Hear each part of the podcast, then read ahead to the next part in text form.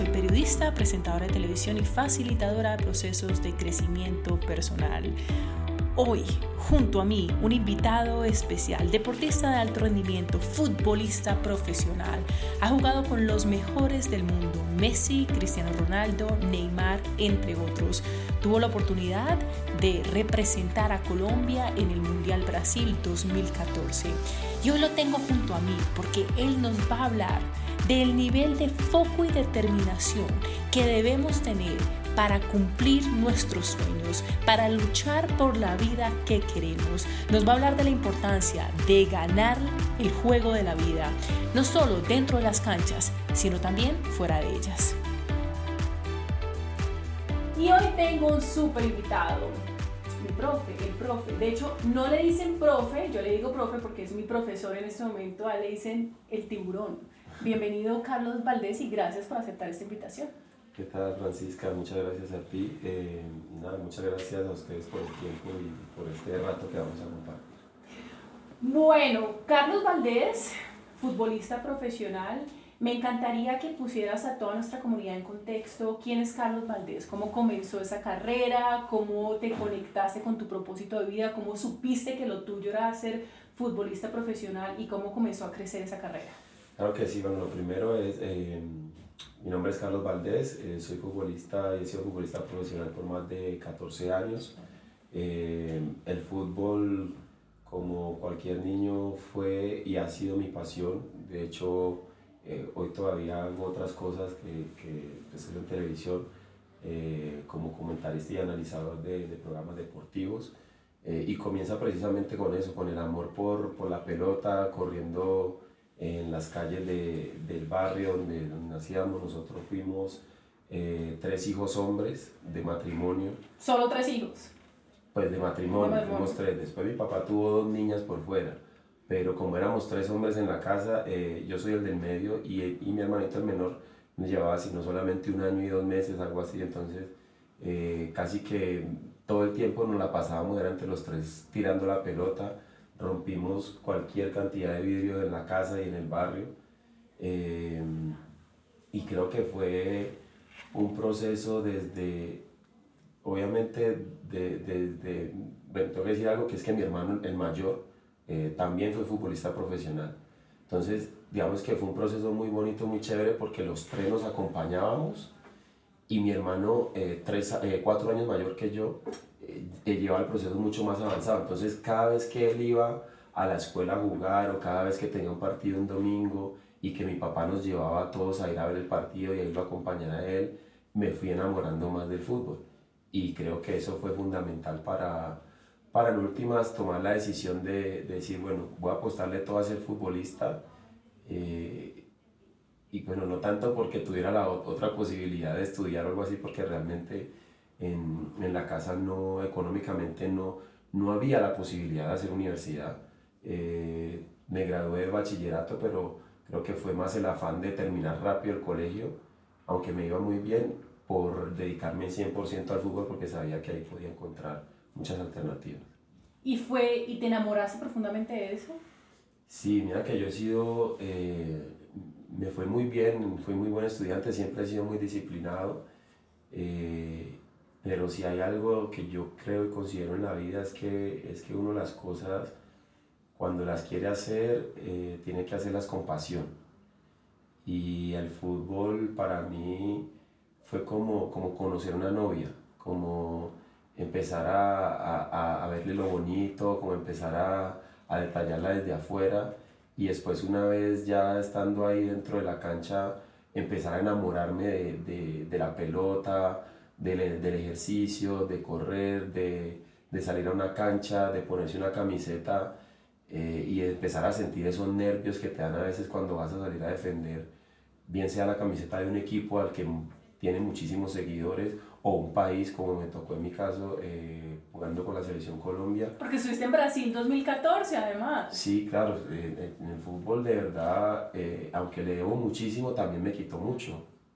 De hecho, toda mi vida, eh, digamos que todo lo que pude hacer y reconocimiento fue precisamente por el fútbol, que tuve la oportunidad de jugar en equipos grandes, en equipos de, de mucha afición. En Colombia en el América, en Santa Fe, en el exterior, jugué en Estados Unidos, en Argentina, en uno de los equipos también más grandes que hay en Argentina. Después tuve la oportunidad de estar en Selección Colombia y de hacer parte de, de un proceso que seguramente la gente nunca va a olvidar y es el, la, el Mundial de Brasil 2014, eh, quizá por todo lo que nosotros pudimos lograr, porque realmente más allá de lo que nosotros éramos como futbolistas, creo que le dimos una lección al país eh, de lo que realmente es un colombiano. Esta selección muy poco dio de qué hablar.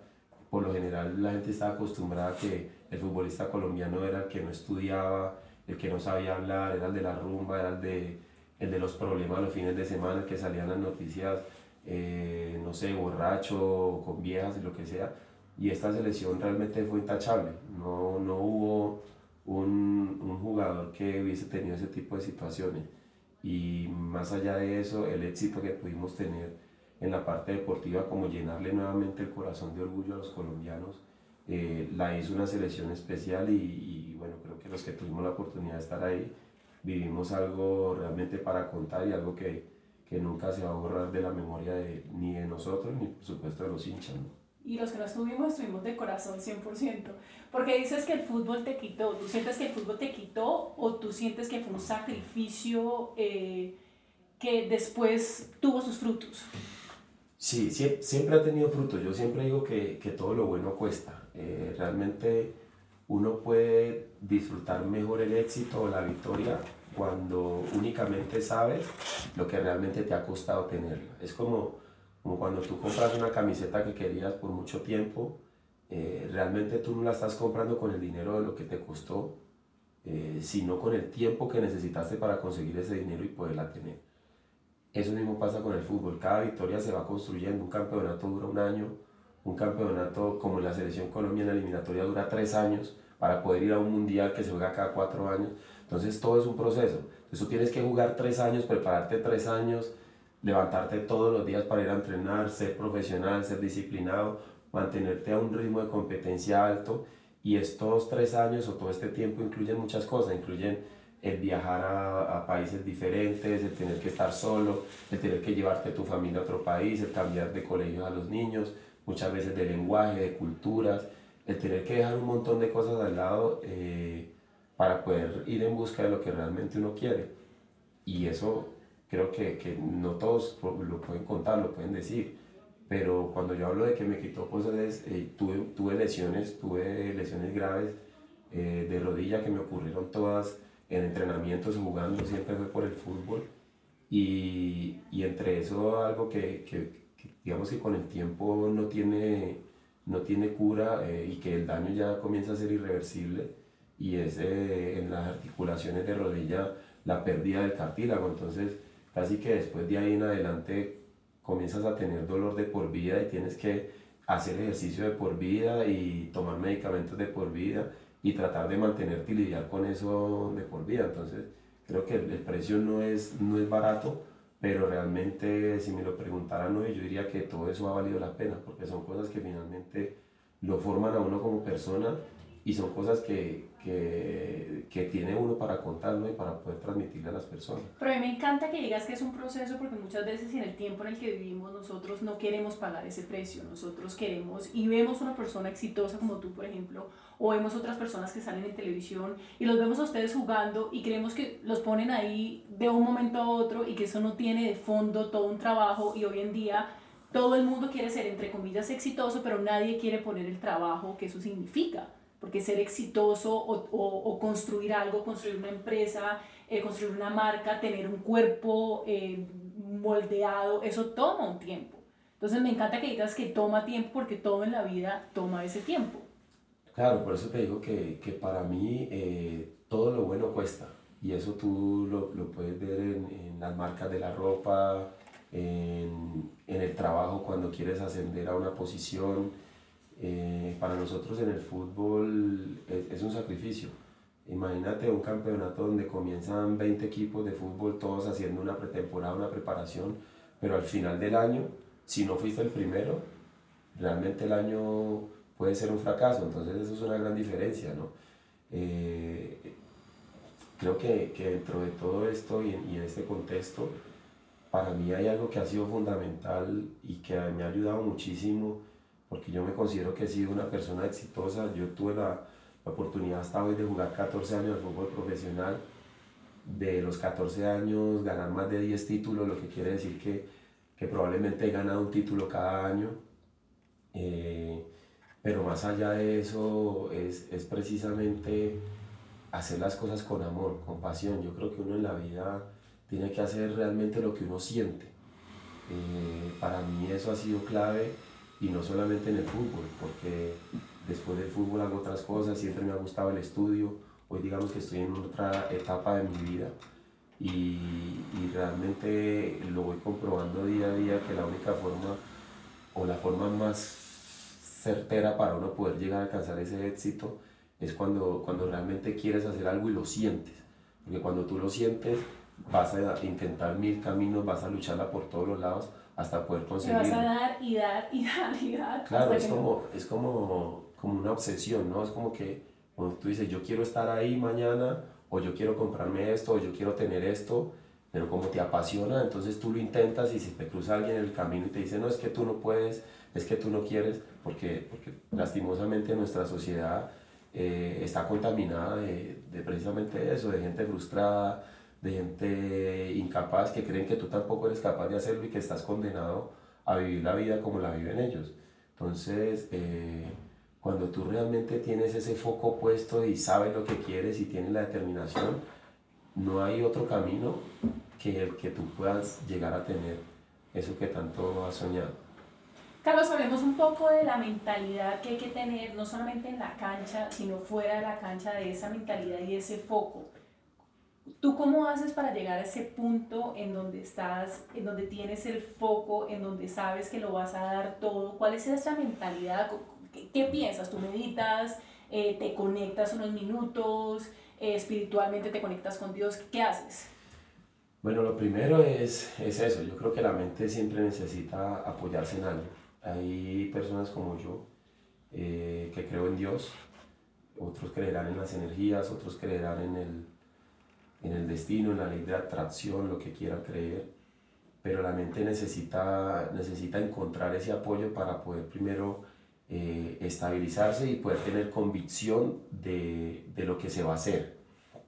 Eh, en mi caso, siempre y en todo momento veo a Dios como, como el ojo que todo lo ve. Es como, como el ser que todo el tiempo está metido en tu cabeza y enfrente tuyo, mirándote eh, cuáles son las acciones que tú haces día a día, cuáles son los pensamientos que tú tienes día a día, para que tú realmente puedas tener al fin o merecer lo que tú realmente quieres. Eh, en mi caso, siempre que fui, por ejemplo, a jugar un partido de fútbol, a ver, está permitido sentir nervios, está permitido sentirse débil, está permitido caerse, está permitido, eh, no sé, pensar un montón de cosas que, que, se te cruzan en la cabeza porque e, esa es la, la función de la mente. ¿Y cómo sacas eso? Precisamente con la convicción. Eh, para mí mi creencia siempre fue Dios y yo a través del tiempo y de los partidos y, y de la vida, eh, las experiencias negativas y las experiencias positivas, siempre las fui tomando como lesiones, como aprendizaje, para ir encontrándome conmigo mismo, quién soy yo y de qué soy capaz. Entonces cada vez que yo llegaba, por ejemplo, a un camerino y el entrenador me decía, no, es que usted tiene que hacer esto y esto. Y yo decía, pero es que si yo me conozco, yo sé que yo puedo hacer lo que me dice el entrenador, pero además de eso también puedo hacer esto. Entonces empezaba a llenarme de confianza y empezaba a decirme, yo soy bueno, yo soy capaz de hacer esto, pero además de hacer esto, voy a hacer esto de más. Y siempre era como esa necesidad de no conformarme con, con lo que simplemente podía hacer o podía lograr, sino que siempre pensé que había algo más. Y para eso era fundamental la espiritualidad y, el apoyarme precisamente en Dios, porque yo volteaba y simplemente le hablaba a Él y le decía, eh, Padre, bendíceme, voy hacia adelante, voy con valentía, voy con coraje, voy a salir a luchar y me ponía enfrente de cualquier situación como un guerrero. Eso se puede traducir en la cancha salir a enfrentar al mejor jugador del mundo, a Messi, a Cristiano Ronaldo, a Neymar, se puede transmitir en, en, las situaciones que nos enfrentamos nosotros en la vida, cuando vienen y te dan una mala noticia de algún familiar, alguna situación que pasó, cuál es el coraje que tú tienes y de qué estás hecho por dentro, en qué crees, en qué se está apoyando tu mente para poder encontrar estabilidad en esos momentos de dificultad y tener la fortaleza y la convicción de decir, yo soy capaz de superar esta situación.